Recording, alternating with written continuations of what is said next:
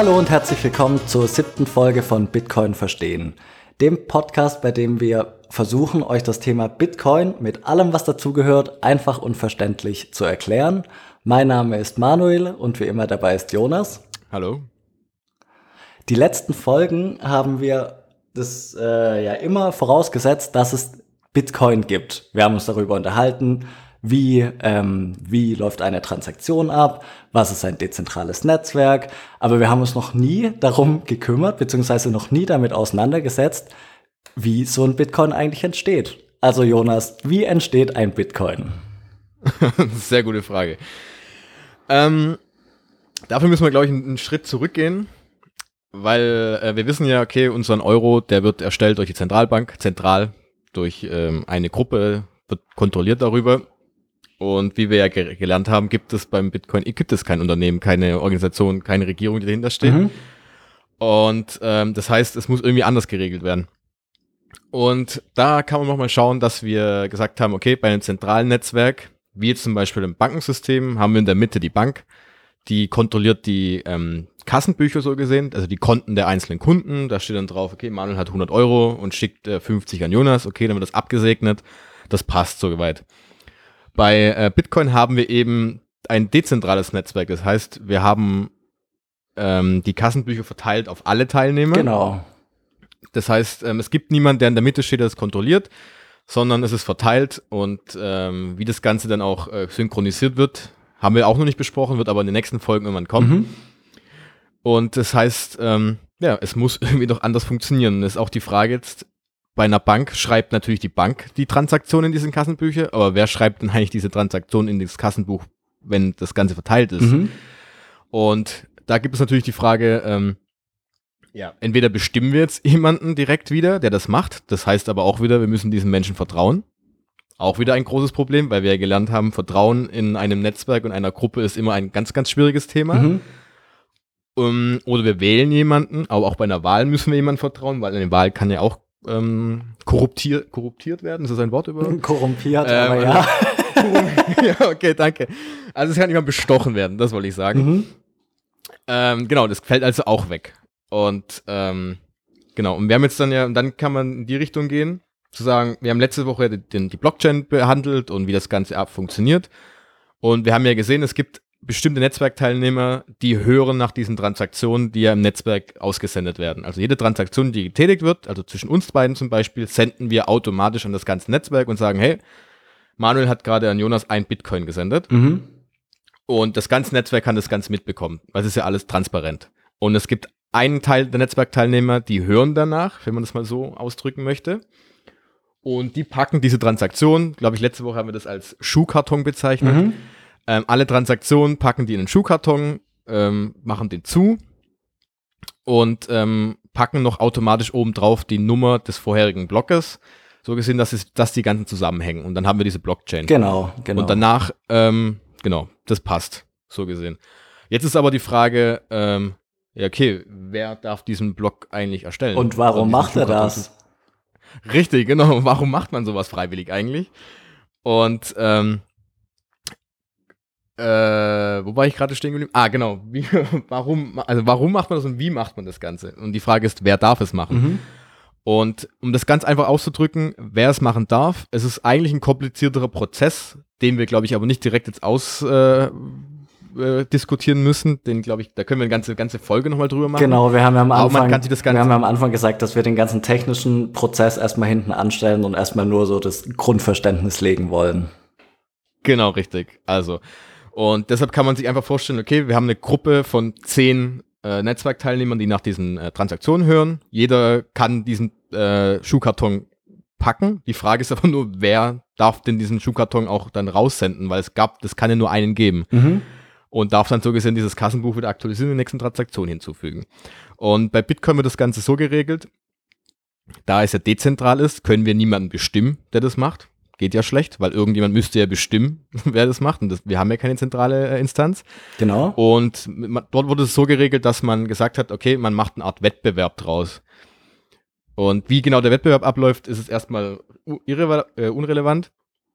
sondern man kann einfach davon ausgehen, okay, die, ähm, diese ähm, Netzwerkteilnehmer, die setzen eine bestimmte Energie, Stromkosten, Hardwarekosten ein und die laufen, lassen eine bestimmte Software laufen und setzen dann einen, einen, Wettbewerb und der Gewinner dieses Wettbewerbs darf dann diesen, diesen Schuhkarton packen, ihn raussenden und darf so gesehen den nächsten Block erstellen. Und jetzt dann zu der nächsten Frage. Ich ähm, warum macht man sowas, wenn man da auch Energie aufbringt? Mhm. Weil Energie heißt ja automatisch immer Kosten. Klar. Und wer gibt schon Geld, Geld aus, ohne irgendwas zurückbekommen? Und da kommt es nämlich so dazu, dass die Person, die diesen Wettbewerb gewonnen hat, darf sich dann automatisch noch eine weitere Transaktion da reinpacken. Und diese Transaktion bedeutet, dass er sich selbst an seine eigene Wallet eine, einen bestimmten Betrag an Bitcoin senden darf. Okay. Und das ist so gesehen die Belohnung die er erhält dafür, dass er diesen ganzen Aufwand mit sich trägt. Alle anderen, die äh, diesen Aufwand auch getätigt haben, aber diesen Wettbewerb verloren haben, gehen leer aus, sondern immer nur eine, eine, eine Person, so gesehen, oder ein Computer besser gesagt, erhält diese Belohnung für den Sieg, in Anführungszeichen. Okay. Ich hoffe, das war so halbwegs verständlich, sehr grundlegend erklärt. ja, ich ähm, fasse mal zusammen, wie es ich jetzt verstanden habe. Ähm, ja. Also wir haben ja das letzte Mal gelernt, dass sämtliche Transaktionen ins Netzwerk hinausgerufen werden und es gibt eben spezielle Netzwerkteilnehmer, diese Miner, die ähm, hinhören. Und ähm, alle Transaktionen werden von diesen Minern in den ähm, Schuhkarton eben gepackt und der ganze Prozess ist eben mit viel Aufwand verbunden, wie du gerade gesagt hast, hohe Stromkosten und ähm, ja, alles, was dazugehört, um eben ähm, in diesem Wettbewerb sich durchzusetzen. Und weil das niemand umsonst machen möchte, gibt es eben für die Miner die Möglichkeit, am Ende des jeweiligen Blocks noch eine Transaktion hinzuzufügen, nämlich die Transaktion an ihr eigenes Wallet. Sprich, sie kriegen ähm, als Belohnung für ihren Arbeitsaufwand ähm, eben dann eine gewisse Anzahl von Bitcoins und diese Anzahl von Bitcoins ist gleichzeitig der Anreiz, eben weiter in das Netzwerk hineinzuhören. Genau, so perfekt zusammengefasst, würde ich mal sagen. okay, und um eben zu vermeiden, dass es dann wie in einem zentralen Netzwerk doch wieder darauf hinausläuft, dass das immer der gleiche macht, der ja dann doch wieder so einen gewissen Knotenpunkt darstellt und damit auch wieder eine Machtposition inne hat. Demjenigen müsste man ja dann auch wieder vertrauen. Also eben ein Wettbewerb zwischen unterschiedlichen Minern, dass eben immer wieder der nächste Block von einem anderen Miner gemeint wird und nie von dem gleichen.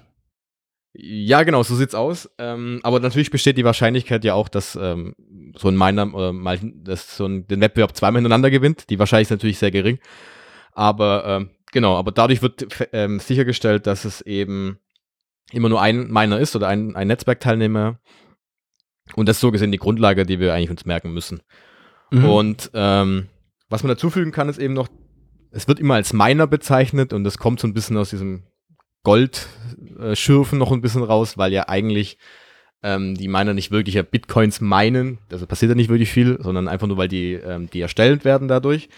Und diese Bitcoin, die sie erhalten, die werden komplett wirklich aus dem Nichts erschaffen. Das sind also komplett frische neue Bitcoin, die dem Netzwerk hinzugefügt werden, die so, so gesehen auf die Gesamtmenge oben drauf gepackt wird. Und ähm, die hat also niemand vorher den irgendwie gegeben oder die werden denen zugeschickt, sondern die werden so gesehen vom, ja, man kann sagen, vom Programmcode freigegeben. Und mhm. die sind, und die erhalten dann die Miner so gesehen wirklich aus dem Nichts. Das sind komplett frische. Und ähm, mit, den, mit diesem Bitcoin, die haben wir dann wieder einen Wert. Das heißt, die können die theoretisch verkaufen, weil die müssen ja auch ihre Stromkosten bezahlen, ihre Hardware bezahlen. Und genau, so funktioniert das Ganze, dass die Bitcoin ins Netzwerk gelangen.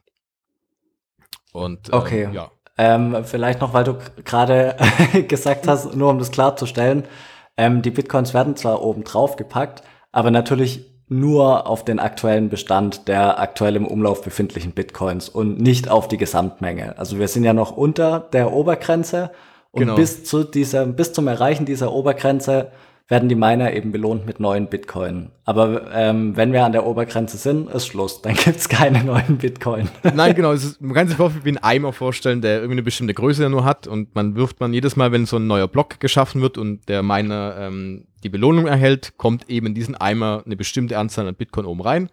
bis eben diese Anzahl an Bitcoin die 21 Millionen erreicht und dann ist der Eimer voll und dann war es aber auch. Und äh, Okay. wie genau das abläuft, dass es begrenzt ist, äh, ist natürlich die perfekte Folge für die nächste oder übernächste Mal. Hängt natürlich dann zusammen damit.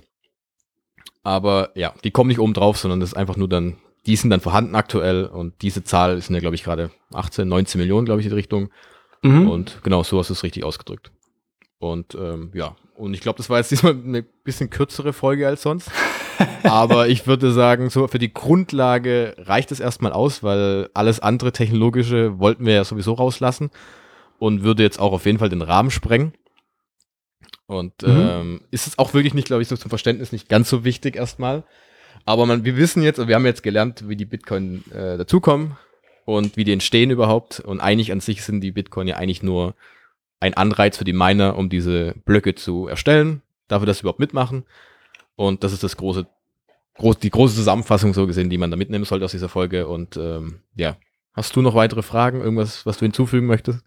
Ähm, nur noch, dass wir natürlich in späteren Folgen auch noch auf den technischen Aspekt eingehen, aber dass es im Fall. Moment einfach unserer Meinung nach nicht so wichtig ist, ähm, die einzelnen technischen Prozesse zu verstehen, sondern erstmal die Grundidee der Bitcoin zu verstehen und äh, eben natürlich auch zu wissen, wo die herkommen. Und wie wir jetzt gehört haben, ähm, neue Bitcoin kommen eben in, in den Prozess als Belohnung für die Miner, die ähm, in das Netzwerk hineinhören.